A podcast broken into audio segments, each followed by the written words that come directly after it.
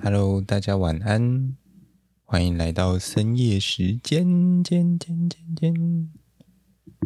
哎，都今仔日咧啊，好像有些朋友听不太懂泰语，我还是用中文讲好了。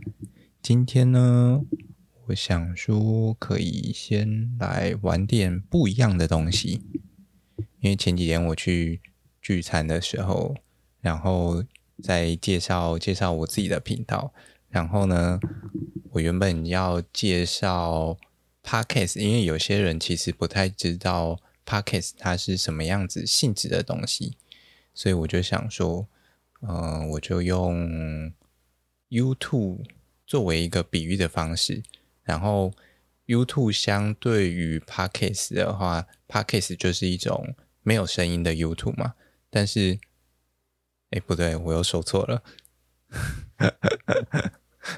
它是一种没有影像的 YouTube，对，所以我呃前几天也刚好就这样口误，然后就把它说成一个没有声音的 YouTube，然后大家就在想说，嗯，都已经都已经没有声音了，那没有声音的 Podcast 到底会长什么样子？所以呢，今天我们节目的前面我们要先来一段没有声音的 Podcast，哎，大家觉得这计划有不有趣啊？那接下来就让我们。聆听一下什么叫做没有声音的 Podcast 哦。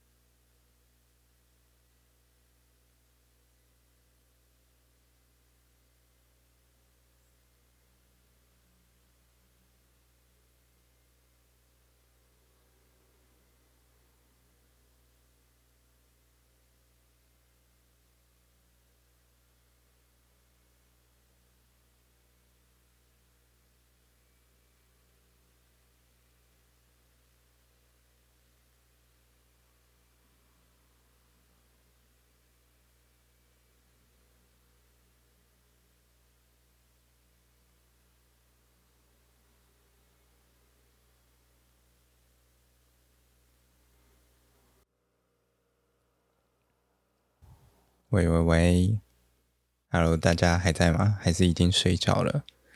希望大家还没有转台。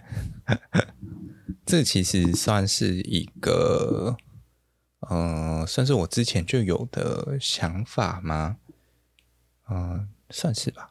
对，因为我其实，在在刚开始在想一些节目题材的时候，就有想到这个东西。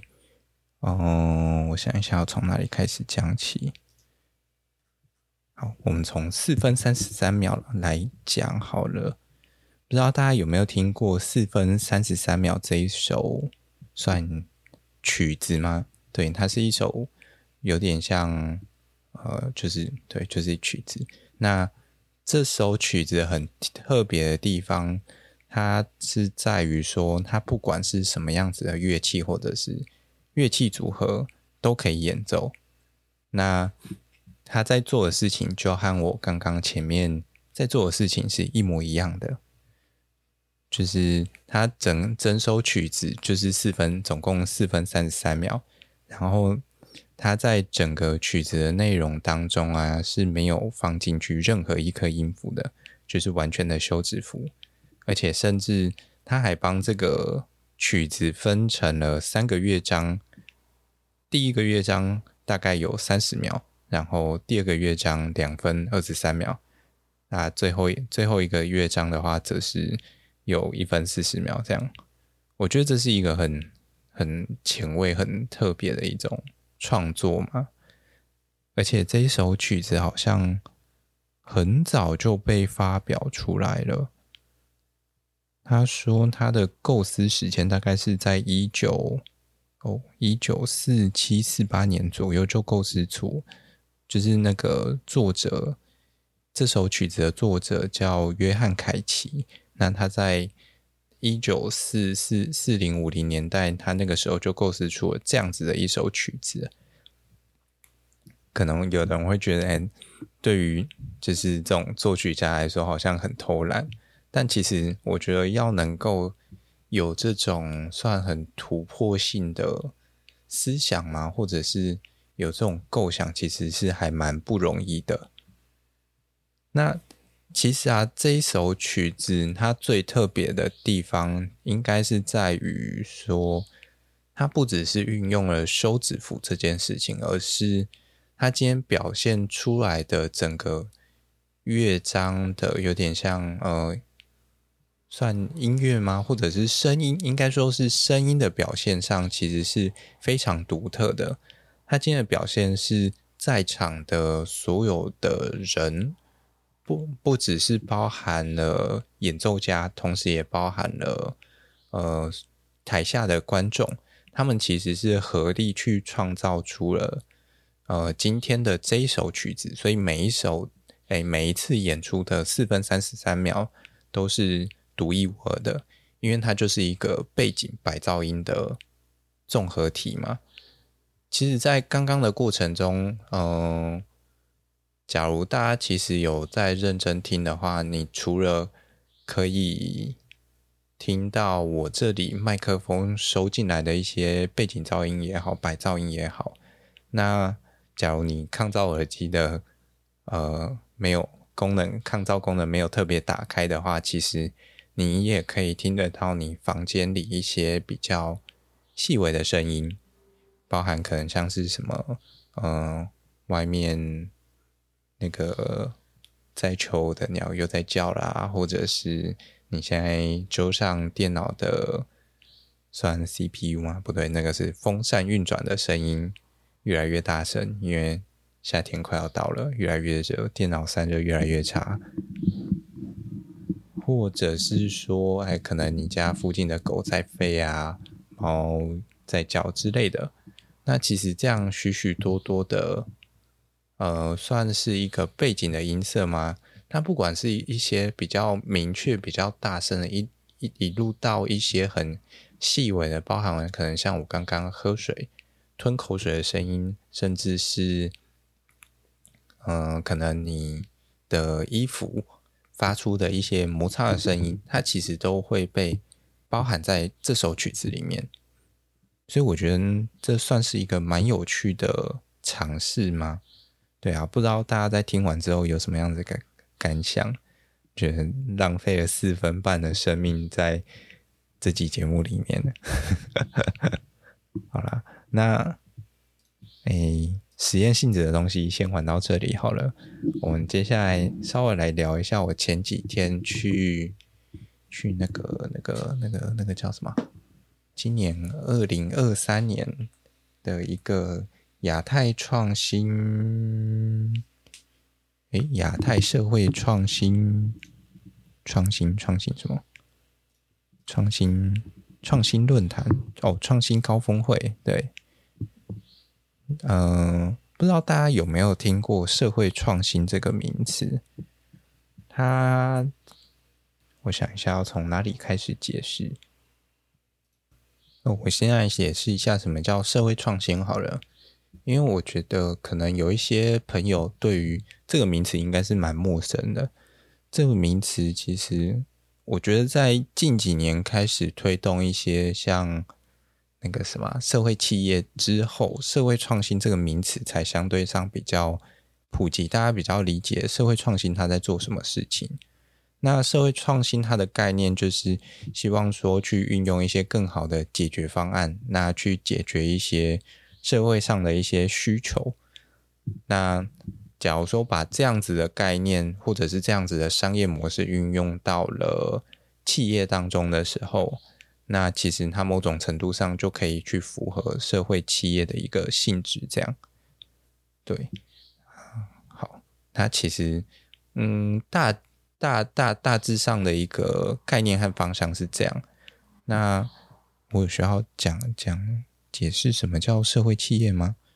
嗯，应该也还好。大家有兴趣可以去了解看看。我觉得啊，好啦，还是讲一下好了，反正都讲了。呃，社会企业的话，它其实有点，大家可以去想象说，有一条光谱。那光谱的一侧最极端的，就是完全以利益为主的企业，那另光谱的另外一侧的话，则会是完全的非盈利机构，就是 non-profit，就是那些完全不收钱的，有点像公益组织也好，或者是一些社会团体也好。那社会企业的话，则是希望可以去走到这条光谱中间的平衡点，因为像有时候我们会觉得说，哎，有一些企业它为了赚钱，然后可能就不顾这这个社会上的一些问题嘛，甚至是制造更多的问题出来。就好比工厂排放废水这件事情，好了，虽然对于工厂来说，它可以赚很多钱，然后可能为国家创造很多 GDP 之类的，但是，呃，他今天如果把这样子的一个废水的部分，排放回到了当地的环境的时候，其实，嗯，它某种程度上是用社会成本的方式转嫁到我们每个人身上，但钱只有他在赚，所以有时候我们会希望说，哎，透过这样子的一个社会创新的模式也好，或者是相关的商业模式去解决这样子的问题，那。不只让社会可以在赚钱的同时，也可以去做到某种程度上的社会贡献，那去发挥它企业本身的社会影响力。对，而社会影响力这个东西，其实在这一次的亚会诶亚太社会创新高峰会里面，它的重要性就也相对上蛮高的，因为。从哎，我记得是几年啊？社企流，社企流进入台湾，我记得好像还蛮早的。看一下哦，我记得好像二零一一二还一五一七年，应该是一二吧？查一下社企流。反正社企流它就是一个算是华语圈里面，然后在推动社会。创新还有，嗯、社会企业的算一个组织或平台嘛？那假如大家上网 Google 的话，就可以看到他们在推的一些东西。对，他有几个比较大的股东，诶，算股东吗？就是背后的金主或干爹。我记得其中一个算是星展银行吧，星展好像在这一块做出了蛮多的努力或贡献的。然后像。近年也有一些比较大的一些平台，或者是一些相关的行业陆续加入社企流这整个圈子里面。像联合报他们的愿景工程，我记得就也做了蛮多的，常常会在一些相关的场合看到他们在做一些东西。对，不过虽然这个概念是蛮好的，但我觉得要。能够很好的普及或者是落地嘛？又或者是说有点像接地气的感觉吧？可以去跟把这个东西落实到整个社会上，我觉得其实还有蛮大一一段路要走的。因为有时候其实，嗯，嗯，要怎么说？嗯。这样说好了，对于一间企业来说的话，你不可能要求他完全去做一个非常公益性质的东西，因为今天成立公司本来就是要用来赚钱的。假如你今天不想赚钱的话，那你就去当公益团体就好了。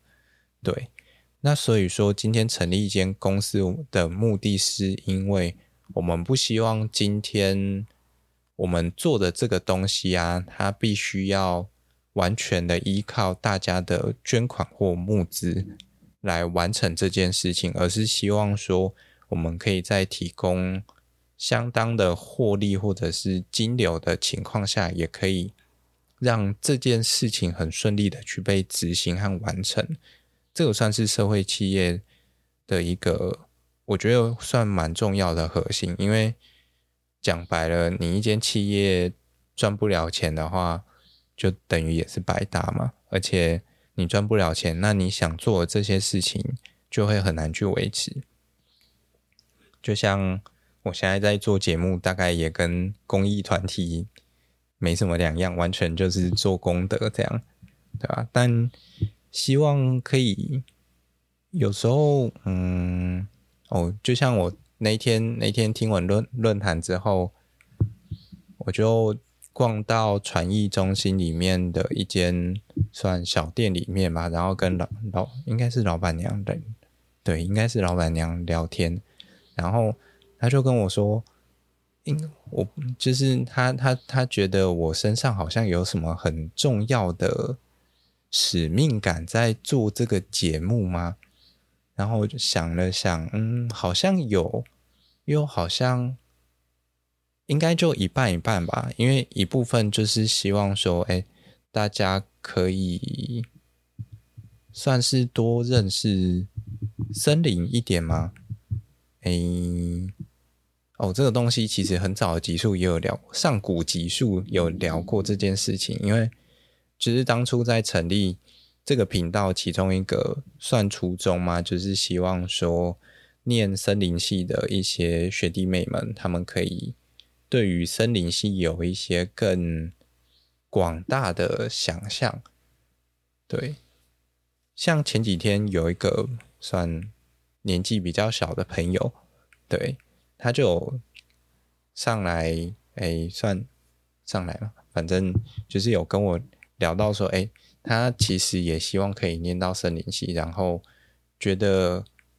我的节目可以给他一些东西吧，那我觉得，哎，相对上，这对我来讲其实算是一个蛮大的鼓励，因为我觉得这个东西它算是真的有帮助到一些对于森林系有兴趣的人也好，或者是呃，或者是一些有需要的朋友，对。再来，另外一方面的话，我自己会觉得是说，嗯，其实我自己觉得森林系是一个很好玩的科系，所以有时候我就会去想说，为什么这些人觉得念森林系很无聊吗？又或者是说找不到可以让他发挥，或者是就是有兴趣的地方。因为我其实有一阵子还蛮认真在思考这样子的问题的，因为我觉得这对于一个科系来说，并不是一个很好的事情。就像呃，你今天可能去念了一个什么电机系或机械系好了，你可能是因为想要去当一个工程师，觉得可以写程式很好玩之类的，那。今天进来念森林系的话，到底要干嘛？所以我就，呃，就为了这件事情，所以就先录了，应该是第一集吧，我已经忘记了。对啊，就在讲说，哎，森林系它的一整个循环到底在干嘛？虽然我觉得刚开始在讲的时候，还算是真的蛮尴尬的，对啊，还没有习惯，就是这种。节目制作的一个算节奏嘛，还有那个频率吧。不过有时候想一想，就觉得说啊，反正这个也是一个累积的过程，那我就得过且过，先录出来再说了。对啊，然后就慢慢一路一路走走走走，就走到现在啊，回回回到刚刚刚刚刚刚。刚刚在讲什么？我刚刚在讲那个为什么要做这个节目。哦，那回到刚刚前面使命感那边，其实我觉得就有一部分是觉得说，我既然懂了这么多，然后好像又觉得，嗯，现在就是在能够找到的一些资料嘛，或者是一些管道里面，其实我觉得在这方面的。相关的一些对，就是资料相对偏少，所以想就是才会想说，哎，那不然就做个频道，把这些东西就是有点像交代下去嘛，留给后世的这种感觉。那原本哦，这件事情大概是在在几年前，应该应该至少有三四年前有了。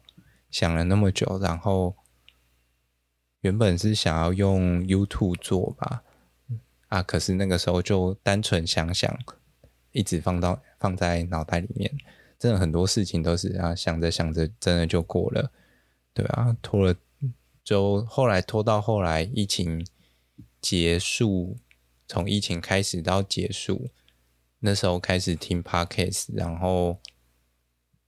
到后来认真的把麦克风买回来之后，才觉得说，哎，既然都买了，就要强迫自己开始尝试做一点东西吧。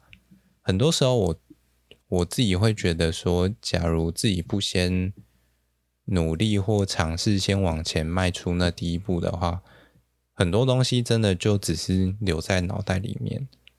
即使有时候你做出来的那第一步看起来好像。并不怎么样，但只要你能够一直持续的前进，总会到达你想要的目的地。就跟爬山很像，我每次爬山之前，因为做研究，其实都要上山，可是有时候就会真的走到非常的厌世，嗯，就在脑脑脑子里就会一直在想说，到底什么时候才会到这样？可是。每当有这种念头出现的时候，我就只好转念嘛，就是默默的在跟自己说啊，反正脚脚抬起来总会到的，毕竟还是得毕业嘛。对啊，然后就一路这样走过来。当然，在做研究的过程，其实也有很多人的陪伴和支持。这。这个之后有机会再慢慢聊，对啊，今天今天先把先把使命感这个东西先讲完好了。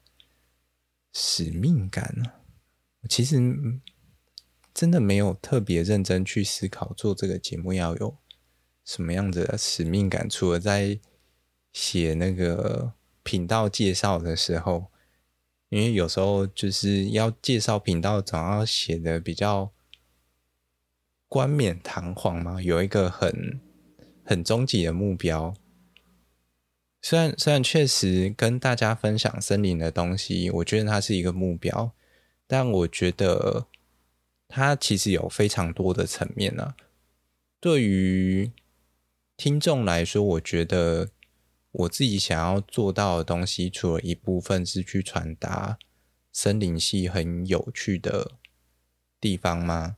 对，然后陪伴，我觉得这个算是节目性质的，就是节目的一种性质。因为 Podcast 它本身就是一个非常声音的东西，那声音有时候就像有一些人他会特地在早期会把 YouTube 打开来，然后就放着当背景音一样。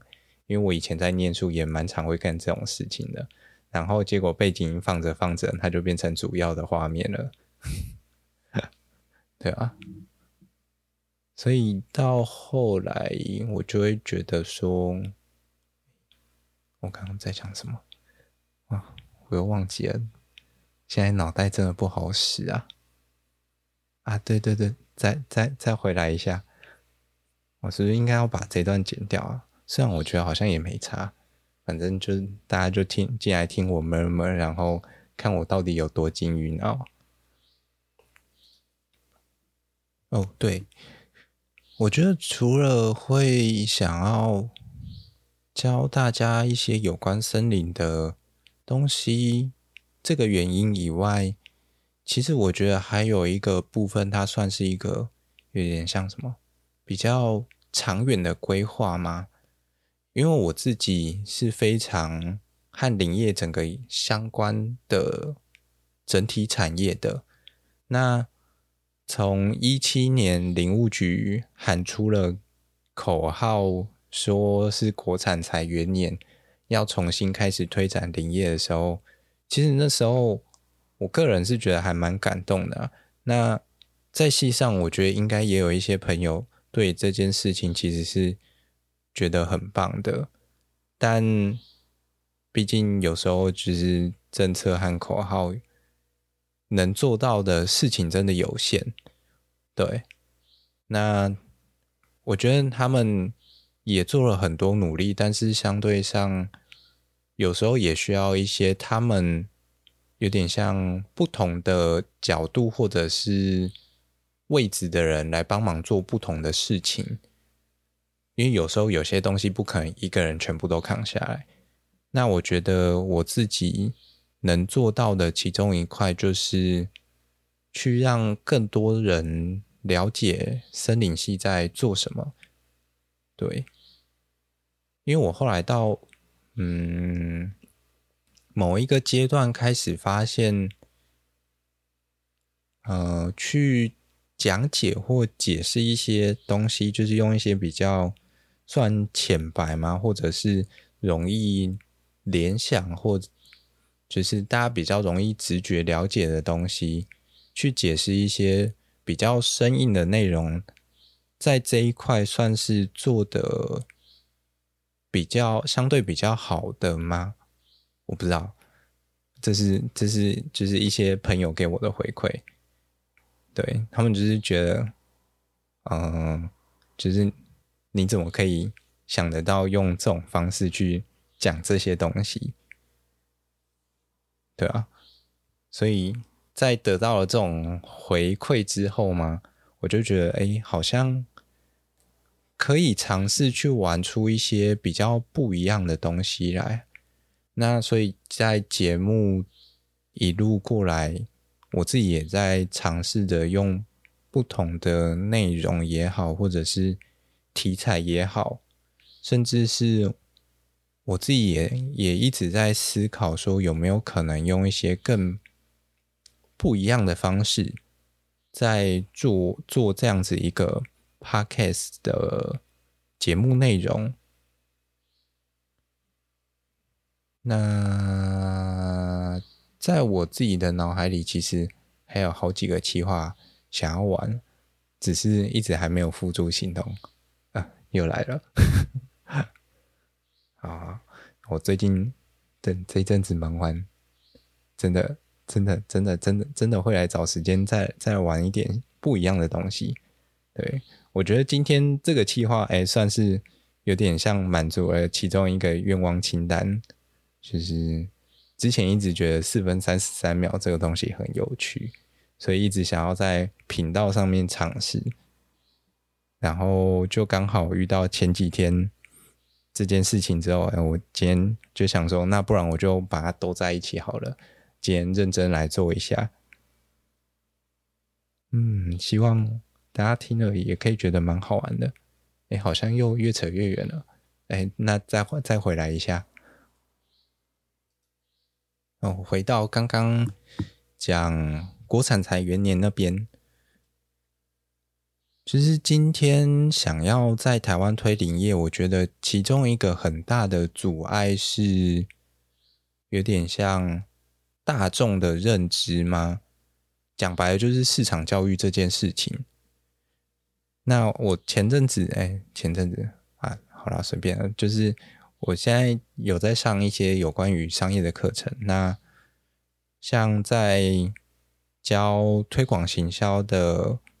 Vicky 老师他就有提到一件事情，就是说，当你今天品牌的定位还有一些行销方式错了的时候，你要重新再做市场教育的成本是非常大的。那我觉得这件事情其实在林业身上就是一个非常好的例子。对，因为现在普遍的人对于林业的认知，他就是在砍树，就是在破坏环境，然后就连课本上长期以来都是在洗脑说，在日治时期的时候，台湾有大量的块木被砍掉，然后被拿去卖钱之类的，或者是日本人全部都偷回他们的国家去了，但其实，呃。也有很多没有被公开或者是写在上面的资料，也有提到一件事情，就是国民政府时期其实也卖了很多的木材，但这件事情其实并没有被写在课本上面，这就有点像是以前那种，就是各个朝代他们的正史和野史的差别，正史永远会说，哎，自己的国家自己的。就是老大永远都是好人，这样，那坏的东西就会避而不谈。虽然这种事情好像也蛮合乎合乎情理的嘛，因为毕竟，嗯，有时候就是需要造神才可以去维护一个有点像朝代的稳定嘛，对啊。可是有时候回过了回过头来看，现在台湾整天都在讲说要民主，要民主，要民主。但其实还有很多地方还不是那么的民主啊，对吧？还还有很大的空间可以去努力，对啊，那就希望大家一起加油喽！哎，不对，我好像又扯远了。我刚刚在讲什么？在讲，在讲，今天今天超会离题的。哦，对，讲教育市场这件事情。对，林业林业现在其实它就是面临到一个很难去。教育市场的一个问题嘛，我觉得像我自己就只好，应该说从我目前节目的角度，其实，嗯，讲白了，我觉得以我的角度来说，我就不会，或者是有点懒得跟，呃，这样子的概念嘛，直接去碰撞，就是没有。就是我自己其实很懒得跟人家吵架，说，哎，树其实应该要砍什么之类的鬼，然后你不能说不应该砍树这种事情，对，我觉得没没有没有没有什么必要啦，对啊，因为有时候每个人的想法和价值观，它就是这样子被定型了。那你知道，有时候就是那种脑袋比较死的人，你要怎么去？掰动他的一些脑神经，其实是很困难的一件事情，所以我自己就会觉得说，那有时候这种时候，那倒不如就直接从一些比较软性的层面先开始说起。像前面我就开始从一些，我就觉得可以从一些比较生活化的东西先开始讲吧。像之前之前哎，台湾前几年不是发生了什么卫生纸之乱吗？根本就莫名其妙啊！抢什么卫生纸啊？然后反正当一个森林系看到这种事情的时候，就会觉得真的超级好笑，莫名其妙啊！一群人根本跟智障一样，没事抢什么卫生纸。台湾山上一堆树啊，不砍，然后在那边抢卫生纸，对啊。反正回过头来就是啊，各种业障啊啊！反正我自己会觉得说，哎，现在再回去嘴以前业障，其实没什么太大的意义啦，对啊。反正过去的事情它老早就已经发生了，你现在能做的也只能去改变未来嘛，你改变不了过去。而且即使你可能坐时光机过去了之后，改变了过去。那个未来可能也不是你的。我再再讲到生活的部分好了，因为刚刚前面有讲到说要从我自己想要从一些比较生活面或生活化的东西去做主题或者是内容的延伸。我自己其实很喜欢生活这件事情。应该说，我受到一本书的影响还蛮大的。他是一个建中的老师，我记得叫林明进老师，他写的一本书吧，叫《学生》。对，他就是在写他跟就是他过往学生的一些故事这样。但最令我印象深刻的是他的，应该是自序还是引言？自序。秩序的部分吧，对，他就在写说，到底什么是学生？学生到底应该要学什么样子的东西？对，那那段文字，嗯，大家应该自己上网去找就好了。对啊，反正有兴趣人应该也也不多。那他大致上在讲的意涵，大概就是在说。学生就是你从小就开始被丢进去学校里面，但“学生”这两个字，它到底是要学习什么东西？那他就把这个“生”解释为生活，因为我们人有漫长的时间都在过着生活，所以。理论上，我们要学的事情应该是学着去生活这件事。你即使今天毕业了之后，你出去工作，你工作也是为了你想要过的生活。对，那我一直都很喜欢他这样子的一个概念嘛。那后来也开始尝试着在在实践嘛，就是。过着我想要的生活，对。虽然现在快要穷困潦潦倒了，等着干爹干妈来赞助，但我觉得这样子的生活形态和目标，至少它是还算蛮符合我自己的期待的嘛，应该吧？对吧？这个。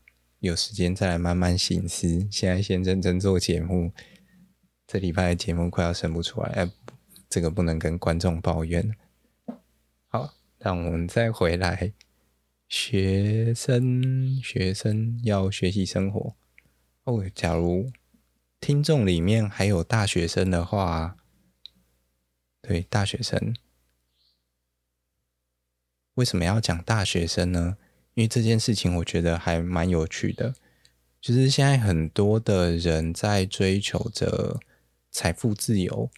那我自己回头看啊，我会觉得说，有时候可能我们最接近财富自由或所谓财务自由的这个时间，大概就是现在小孩的大学时期，对，因为其实蛮多人，你可能上大学之后，主要还是由家里供应一些你主要的生活支出，或者是，哎，有些人他可能可以去贷一些学贷，虽然这个是未来要还的，但他其实，我觉得他是最接近我们人生中财务自由的一个时间。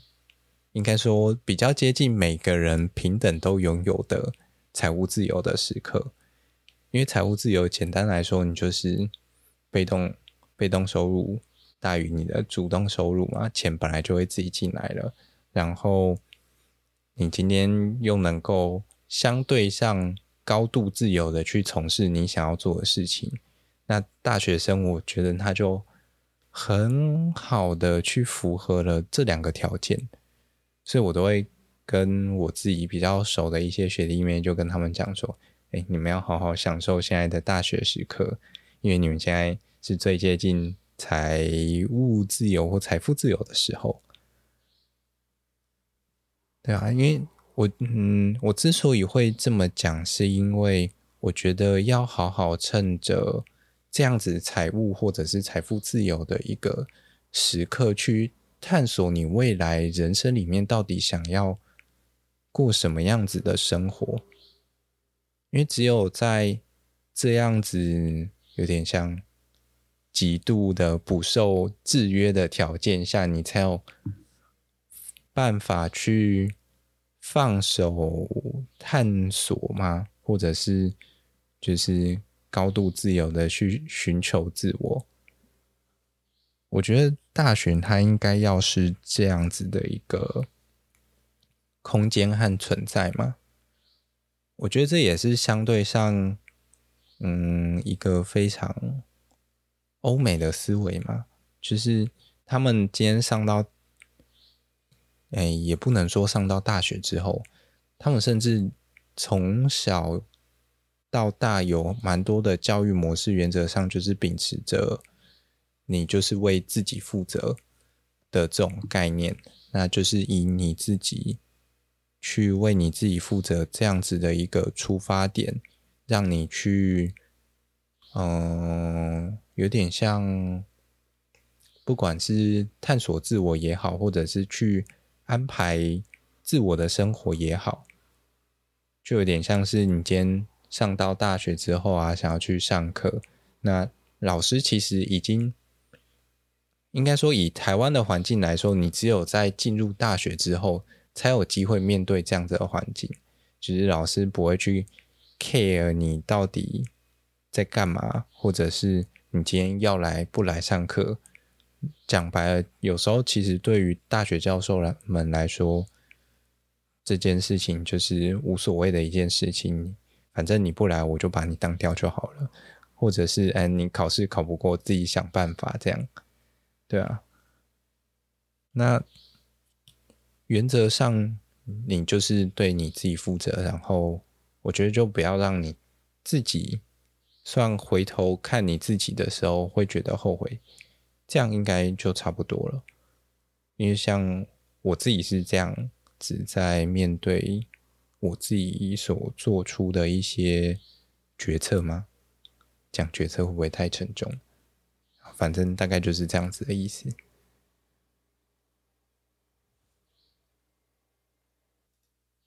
然后啊，我们再再绕回来教育市场那一块好了。那块我好像还有一点东西还没讲完。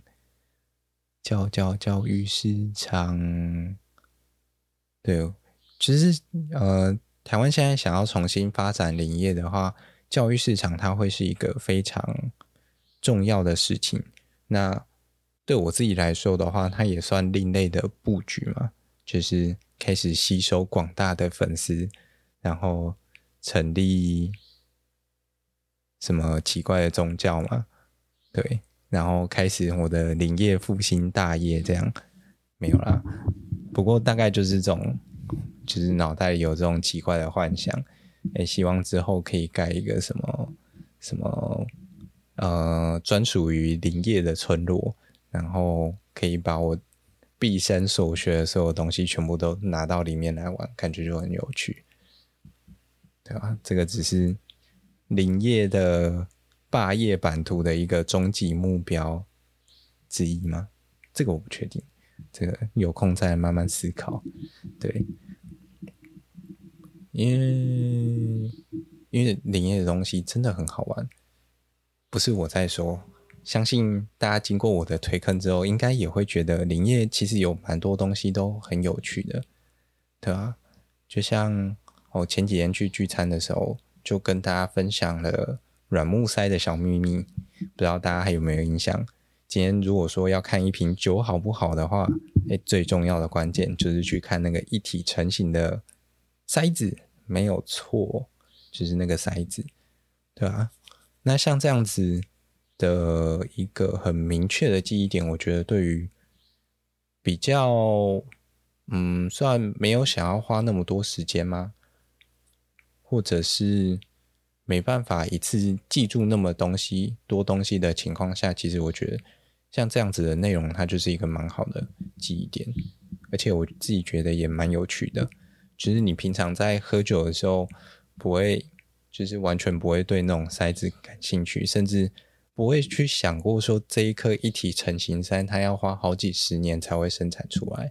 你今天没有在那样子的生产环境也好，或者是在这样子的一些相关背景也好，甚至就连森林系可能也没有几个人知道软木塞今天是用酸皮粒生生产出来的吧？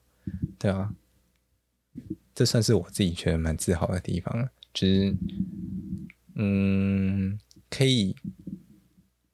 可以从一些很有趣的东西，然后再出再去挖出我自己觉得更多有趣的东西，对吧？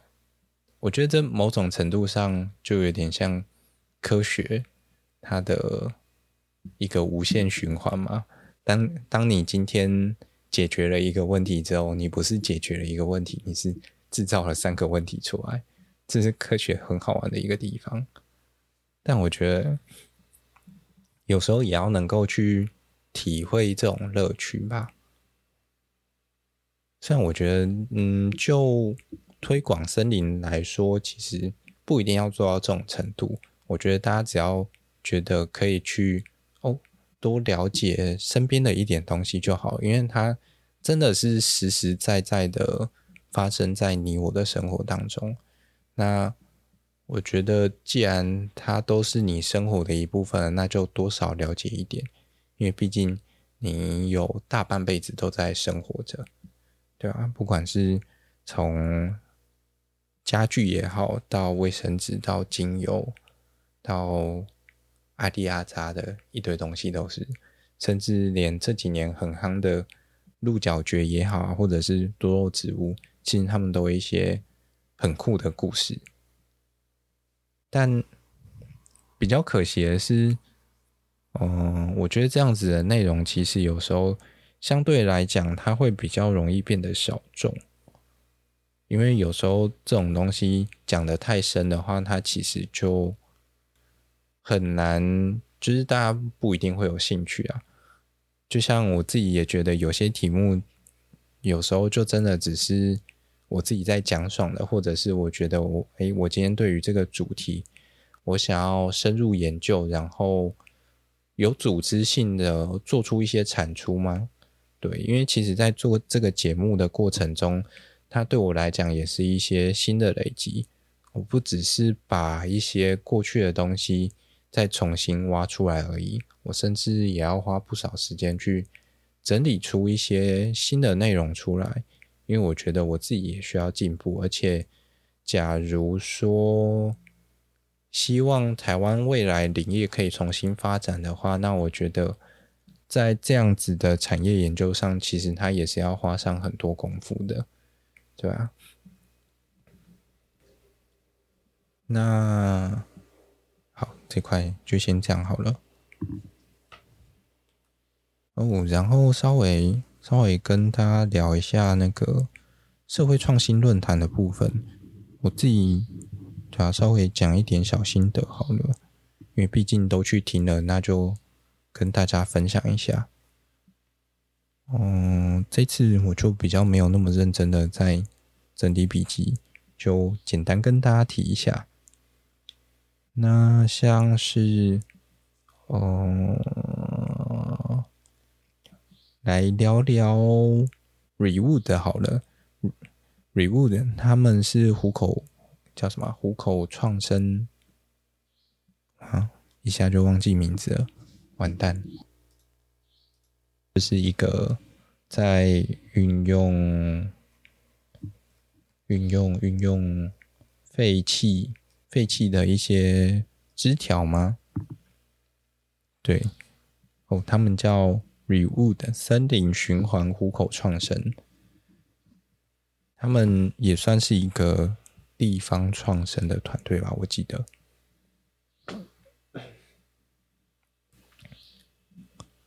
然后，哦，想想要从哪里讲呢？哦，我们从废料的观点来看这个东西好了。台湾一年的那种修枝啊，或者是一些相关的林木业废料，其实非常的多。那就那一天我，嗯，他他呈现就是创办人伟成所呈现出来的一些资讯，他是说台湾每年的废料可能可以到达。一千万吨左右，这是一个非常惊人的数字。那这样子的一个废料，其实大部分要么烧掉，要么掩埋掉，其实就很直接的，有点像被浪费掉嘛。那又尤其讲回到我们现在这种固碳的一个碳议题上面的话，它其实是一个很排碳的行为。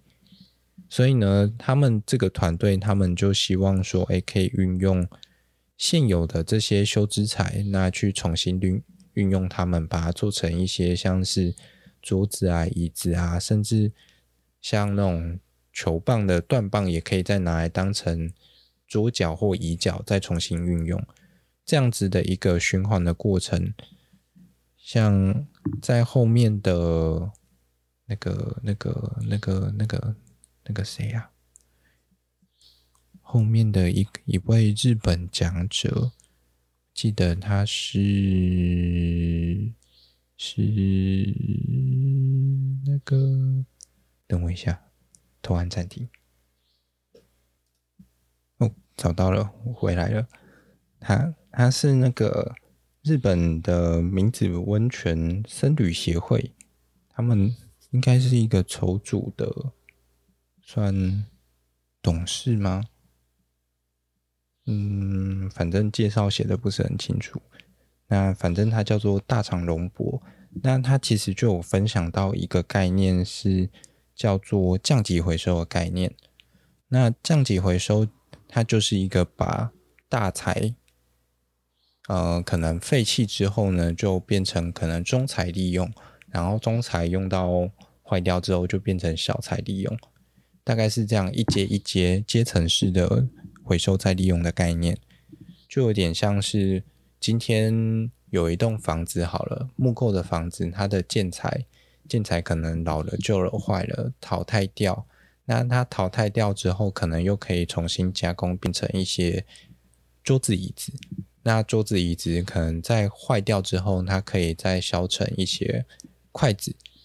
而筷子最后真的用到不能用的话，它其实也可以再粉碎掉。那重新变成一个生质燃料的来源，像这样子就是一个降级回收的概念。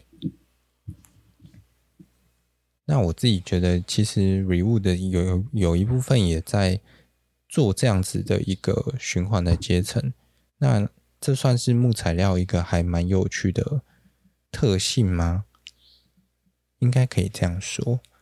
对，那这个也是为什么木材它会被说是一个。很永续的材料的其中一个原因，因为它的可再利用性很高，很高吗？应该算蛮高的了。那虽然最重要的部分是因为它可以一直永续的生产，对。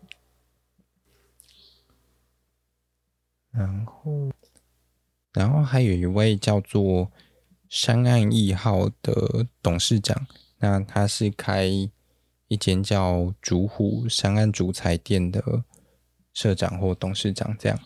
那他们这个竹材店就是看名字也知道他们是在生产跟竹子有相关的嘛。那他们生产的这种竹材是来自于一种叫做虎竹的竹子，这种竹子还蛮特别，就是它经过那种高温的烘烤之后，好像说七百度烘烤的话，它就可以烤出那种很漂亮的虎纹出来。那这也是为什么这种竹子会它会被叫做虎竹的一个原因。那他当天来进行短讲的时候，他就穿着他们用他们的竹子做成的那种日本武士的盔甲来现场，就是一整个很吓趴这样，真的超帅。而且他看看得出来也是一个蛮有个性的人。那他在整个短讲的过程中，其实也有跟我们去分享说。他们怎么去运用这些组织，然后甚至是做出一些比较创新的东西吗？或者是呃，就是身体力行去跟大家说，组织到底可以做到什么事情？像是他们就用竹子去做了一台卡丁车，然后，然后他就穿着那个，我记得好像有穿着那个武士装去。开那台卡丁车，对，去参加卡丁车比赛，一整个超帅，然后据说还上各大报纸，这样一整个很帅的老伯伯。那这里哦，这里偷偷小抱怨一下，因为其实整个论坛的时间，我觉得时程上真的蛮赶的。他们就是像刚刚。